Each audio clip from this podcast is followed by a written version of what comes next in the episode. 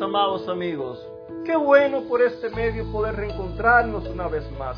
Cuán grato es poder compartir buenas nuevas. Cuán grato es poder compartir cosas lindas, cosas instructivas. Hoy por hoy cuando muchas veces lo que escuchamos son malas noticias, lo que vemos eh, eh, son cosas que no te enseñan o no te llevan a ningún buen lugar. Qué bueno es que hayamos personas las cuales eh, te enseñemos cosas que te ayudarán en tu diario vivir, que te ayudarán a tener mejores relaciones, que te ayudarán a, a, crecer en tu, en tu vida, que te ayudarán a ser una mejor persona, que te ayudarán a tomar decisiones, las cuales van a hacerse realidad, las cuales van a ser positivas, las cuales te van a ayudar y van a tener resultados aún por la eternidad.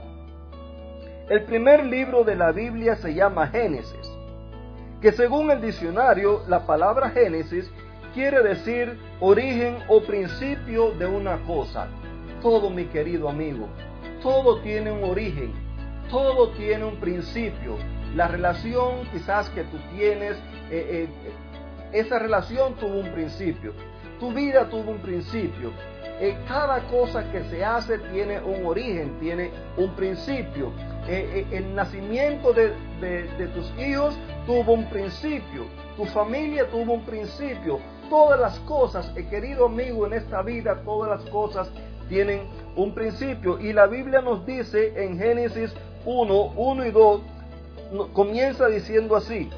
En el principio creó Dios los cielos y la tierra y la tierra estaba sin orden y vacía, y las tinieblas cubrían la superficie del abismo, y el Espíritu de Dios se movía sobre las superficies de las aguas. En, estos dos versos hay tres puntos eh, los cuales quiero eh, destacar durante esta semana. Tres puntos los cuales nos van a ayudar a entender cuál es el plan de Dios para cada uno de nosotros.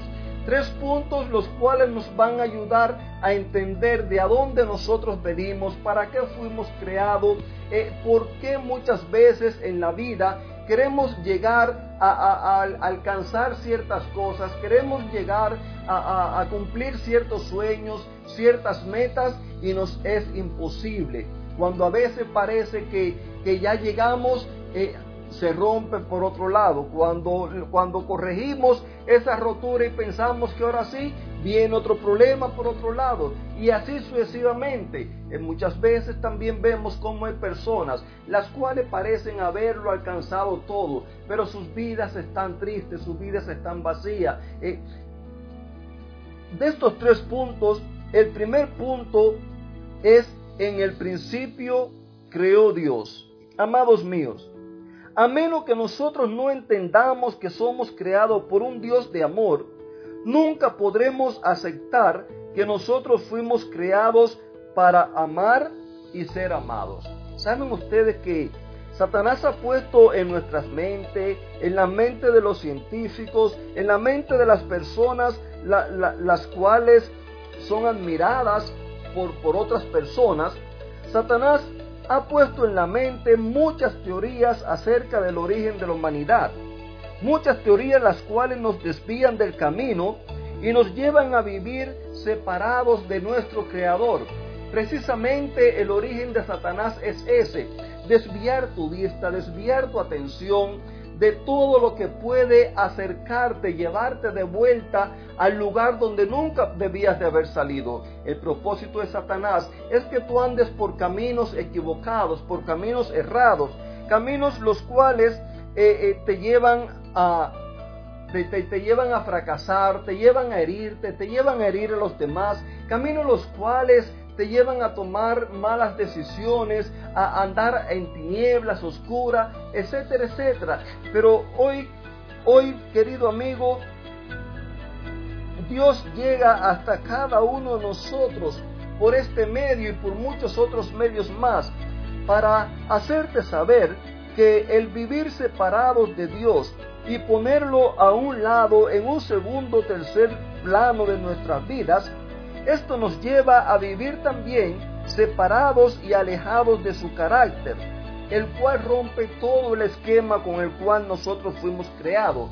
Cuando tú andas separado de Dios, recuerda que nos dice la Biblia que Dios dijo, hagamos al hombre a nuestra imagen. Y después confirma, a imagen de Dios lo creó, varón y hembra los creó. Entonces, si la Biblia nos afirma que Dios es amor y fuimos creados por Dios, entonces podemos decir, como es el título de, de, la temática de esta semana, fuimos creados por amor.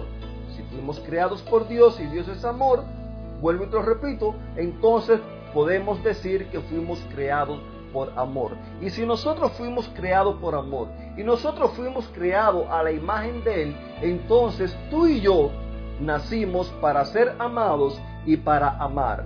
Ahora te das cuenta por qué es que muchas veces en tu vida existe el pleito? ¿Por qué te das cuenta que en tu vida existe el, rencor hacia las demás personas, el maltrato? O quizás por qué lo hacen contigo. A lo mejor vamos a poner, tú no lo haces, eh, eh, pero, pero lo hacen contigo. Ah, querido amigo, y cuando lo hacen contigo, Satanás lo hace con el objetivo que tú respondas de la misma manera o quizás algo más agresivo. Y, y a la vez ambos están siendo usados por el mismo enemigo, el cual los pone en pleito, el cual los lleva a, guardar rencor, el cual los lleva a odiarse, el cual los lleva a hablarse mal, el cual los lleva a separarse, el cual los lleva a romper relaciones.